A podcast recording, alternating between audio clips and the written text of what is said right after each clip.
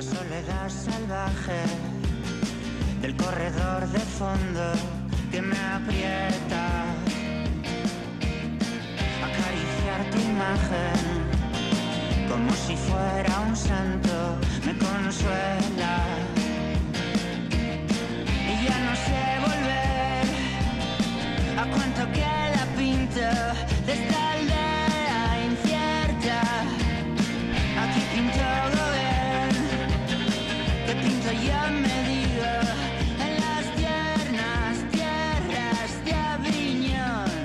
Es innegociable cada semana tener nuestro ratito, tener nuestra cita con el mundo del ciclismo, como hacemos en este Ponte a Rueda Extra, pero eh, con una parte muy especial, ¿no? Que es, eh, digamos, el eh, plato indispensable, el momento que no nos podemos perder, que es cuando llega esta sintonía y cuando Sugay Chayuso, nuestro amigo de Malda Bikes, nos trae lo mejor de la semana, nos trae los y las protagonistas. Arracha León, Sugay. Arracha León, Beñata. Bueno, hoy seguimos un poco en la línea, ¿no? Que nos hemos marcado en las últimas semanas, incluido eh, ese parón que tuvimos por, por las Navidades y, y vamos a seguir digamos, hoy vamos a hacer un poco la, ya la transición, ¿no? Eso vamos es. a ver los dos mundos.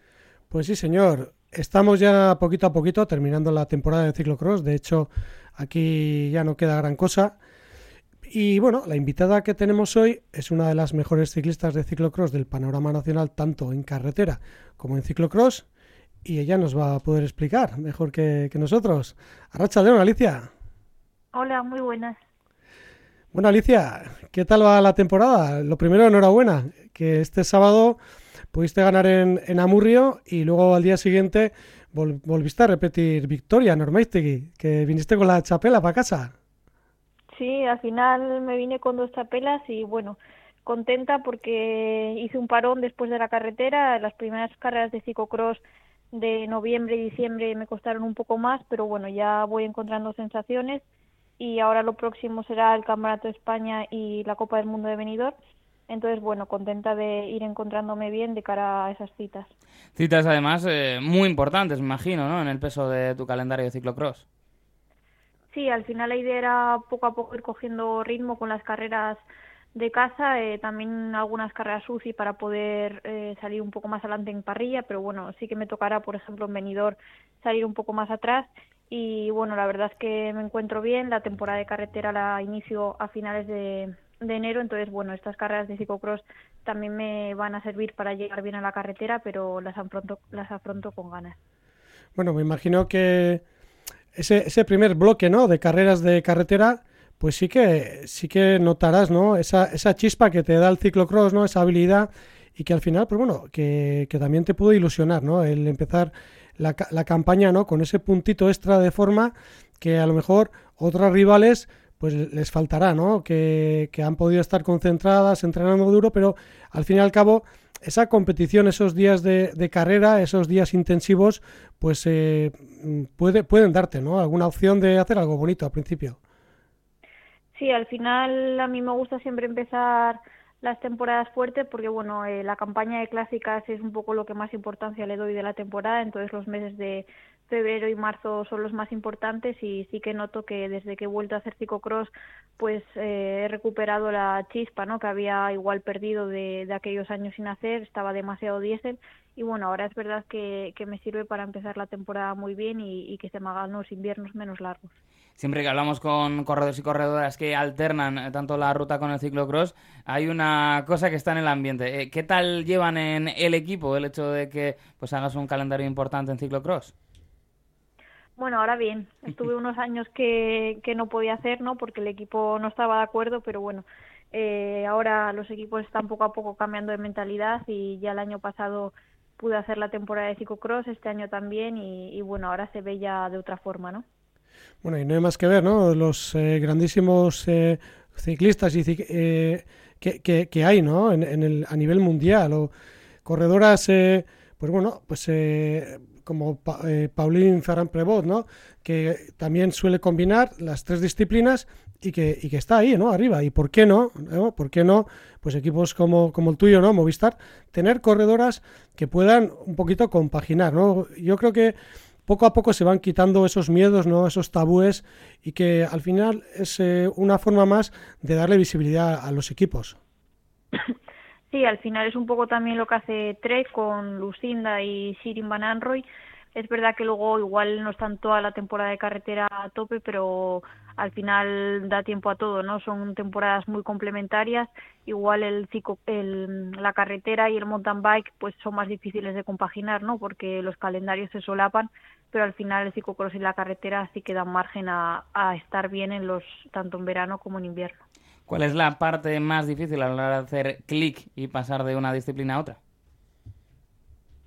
Bueno, la verdad es que en mi caso no me cuesta mucho, ¿no? Me cuesta menos venir de competir en invierno y continuar compitiendo en carretera que si me paso todo el invierno entrenando, ¿no? Al final el ritmo de competición y, la rutina de competición ya la tienes cogida y para mí es más fácil, ¿no? De saltar ahora a la carretera viniendo ya de varias carreras de ciclocross que si vienes de un invierno en el que solo has entrenado. Bueno, volviendo un poquito más al hilo del, del ciclocross, del ciclocross eh, bueno, en este campeonato de España que nos viene ya en breve, eh, yo creo que bueno, ya incluso podrás soñar un poquito, ¿no? Con ese, con ese maillot de campeona.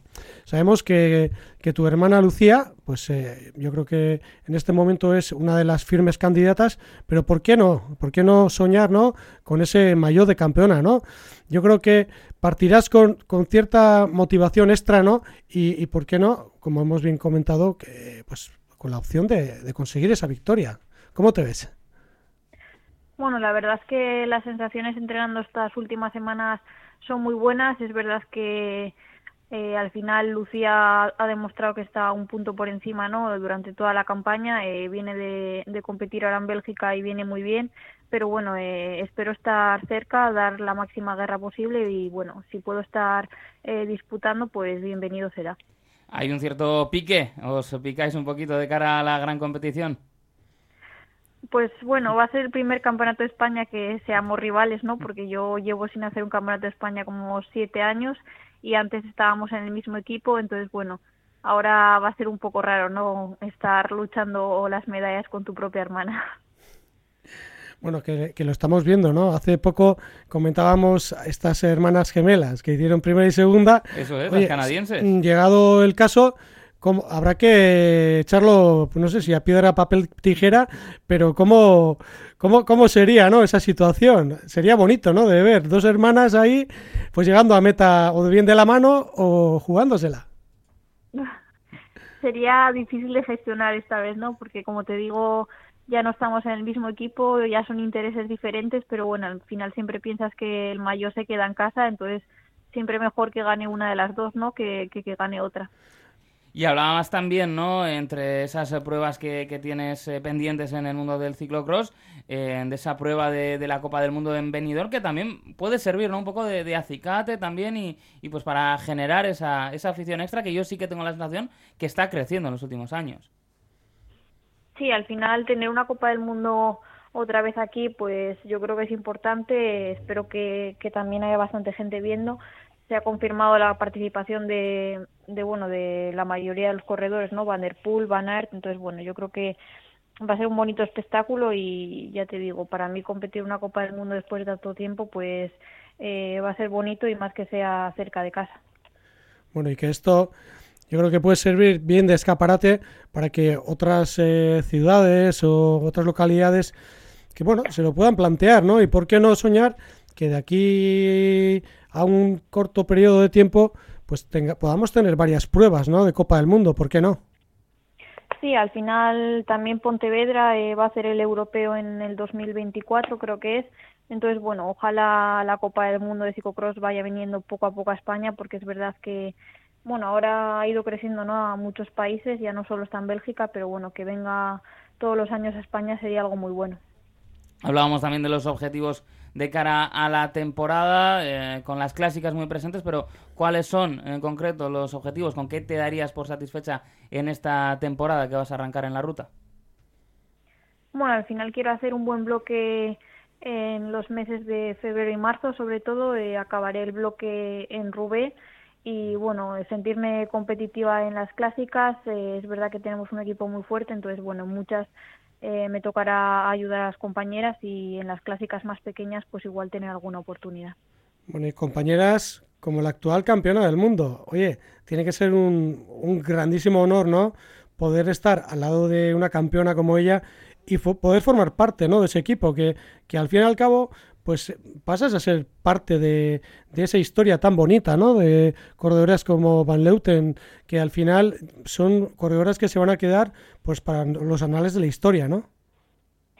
Sí, al final yo creo que, bueno, es la mejor corredora del mundo, ¿no? Actualmente, eh, todo lo que consiguió este 2022 y, bueno, el 2023 será su último año, así que, bueno, será bonito estar en las carreras más importantes, ¿no? Además siempre que está ella, pues partes como partes como favoritos, ¿no? Entonces la responsabilidad siempre está en el equipo.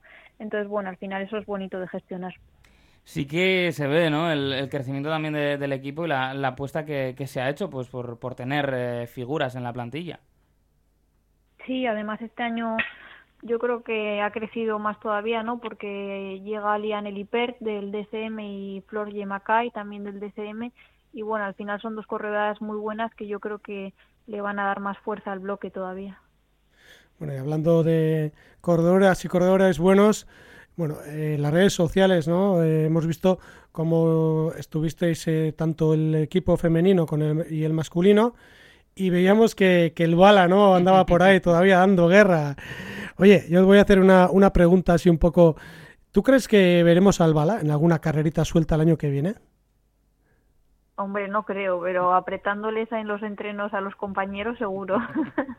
Bueno, yo tengo, tengo la esperanza de que a lo mejor podamos verle en alguna carrerita porque este todavía tiene motor para, para rato. Sí, la forma la va, la va a mantener, eso sí. ¿Te ves con una carrera tan larga? ¿Te ves prolongando tanto la, la carrera deportiva como se está viendo también, pues en algunos, eh, tanto en, en hombres como en mujeres, en los últimos años? Hombre, hasta los 40 años como el bala no me veo, ¿no? un poco más corta, igual sí, de momento no lo sé, pero tan larga no creo. Bueno, todavía, todavía eres joven, todavía te quedan ahí unos cuantos añitos y bueno, oye, ¿por qué no? ¿Por qué no ir creciendo y, y, que llegues a los 40 años y que digas, oye, yo todavía me siento muy bien? Hay que acordarse de Yanni Longo, que al final estuvo un montón de años ahí dando guerra y si no me equivoco con 54 años o algo así, quedó su campeona de Francia. Vamos, que lo de esa mujer era algo increíble, ¿no?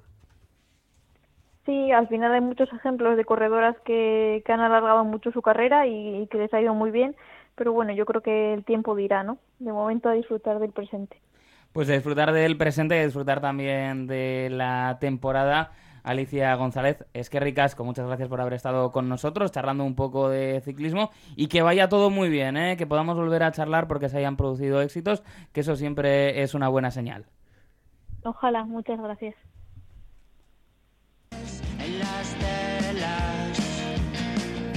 Vamos a fijarnos en el ciclocross y del primer tema. El primer tema que teníamos sobre la mesa eh, que tiene que ver con los, los tres tenores que dicen por ahí, el, el Big Three, ¿no?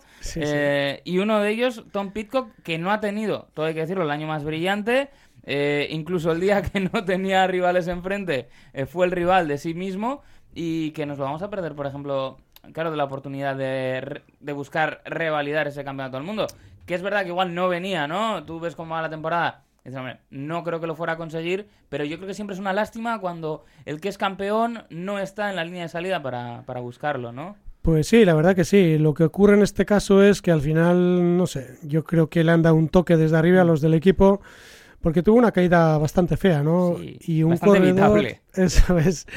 Y, claro, un corredor de, este nivel eh, en un equipo donde se manejan estos presupuestos, pues al final no se pueden permitir, ¿no? El, tener una, una, baja, ya que Tom Peacock es uno de los grandes corredores que tiene el equipo Ineos y que, bueno, eh, en las grandes vueltas pues eh, es uno de los ciclistas que puede conseguir victoria, ¿no? Como ha conseguido este año en, el Tour de Francia. Entonces, eh, bueno, siendo el manager del equipo, eh, el cual es la persona que tiene que pagar los salarios, pues claro, se le queda en segundo, en segundo plano, ¿no? Ese mundial de ciclocross.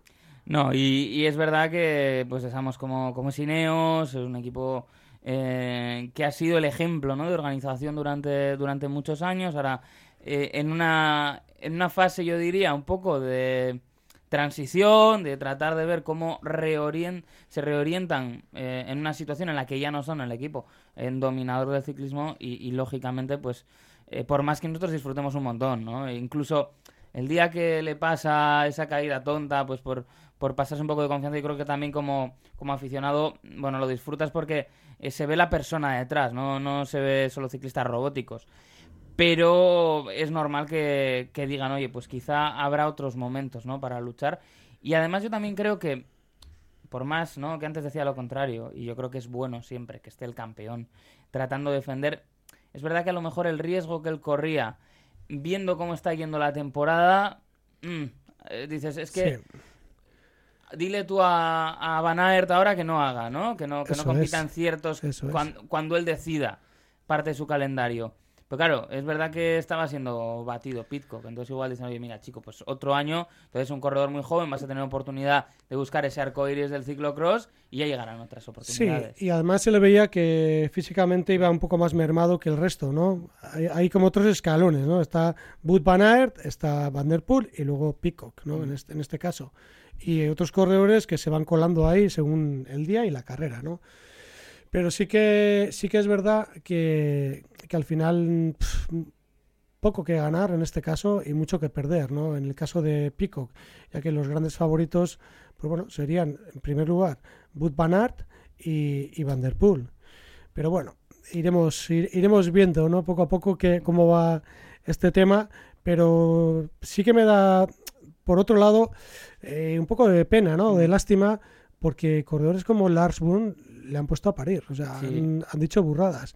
Y yo creo que gente que ha sido ciclista, por mucho que, que ame, este, este deporte, ¿no? Como es el caso del ciclocross, pues hay eh, gente que no tiene toda la empatía que debería de tener y hay que ponerse en la piel del otro, ¿no? Yo estoy seguro y convencidísimo de que Tom Peacock pues tendrá una pena terrible por no, por no estar en el Mundial. Sí, porque, o sea, más allá de, en términos de entrenamiento, que podemos decir, bueno, lo que pueda suponer de cara a la temporada eh, y, sobre, y económicamente, al final, cuando tienes a estos tipos, eh, vamos a hablar de los tres top, ¿no? Eh, con los contratos que tienen ya en carretera, están haciendo esto más por amor al deporte que por complementar, digamos, los ingresos o por otro tipo de cuestiones, ¿no? Yo creo que eso está fuera de toda duda y además se ve, pues, los riesgos que toman, incluso los días que no toca. Pues sí, la verdad que sí, ¿no? Y al final son corredores espectaculares, ¿no? Que al final les gusta el ir limando, ¿no? El apurar, es espectáculo puro y duro. Lo que pasa que, bueno, cuando uno va un poco más mermadito, como es el caso de Peacock, al final toma riesgos que no deberías por intentar seguir al resto o por intentar marcharte, ¿no? Y al final, pues claro, si te tiras al agua y la piscina no cubre, pues al final te metes un porrazo y es el caso de Thomas Peacock. Y sí que es cierto que eh, tal y como pues está yendo el año en el que evidentemente los tres mejores corredores, además yo creo que irá con una diferencia por lo que hemos visto, eh, no han hecho el calendario completo, sí que genera, bueno, pues diversos puntos de interés en cada carrera, ¿no? Tienes un poco eh, la pelea por ver quién va a ganar ese día, que la lógica te dice que va a ser uno de estos tres monstruitos o algún invitado, que a veces lo hay.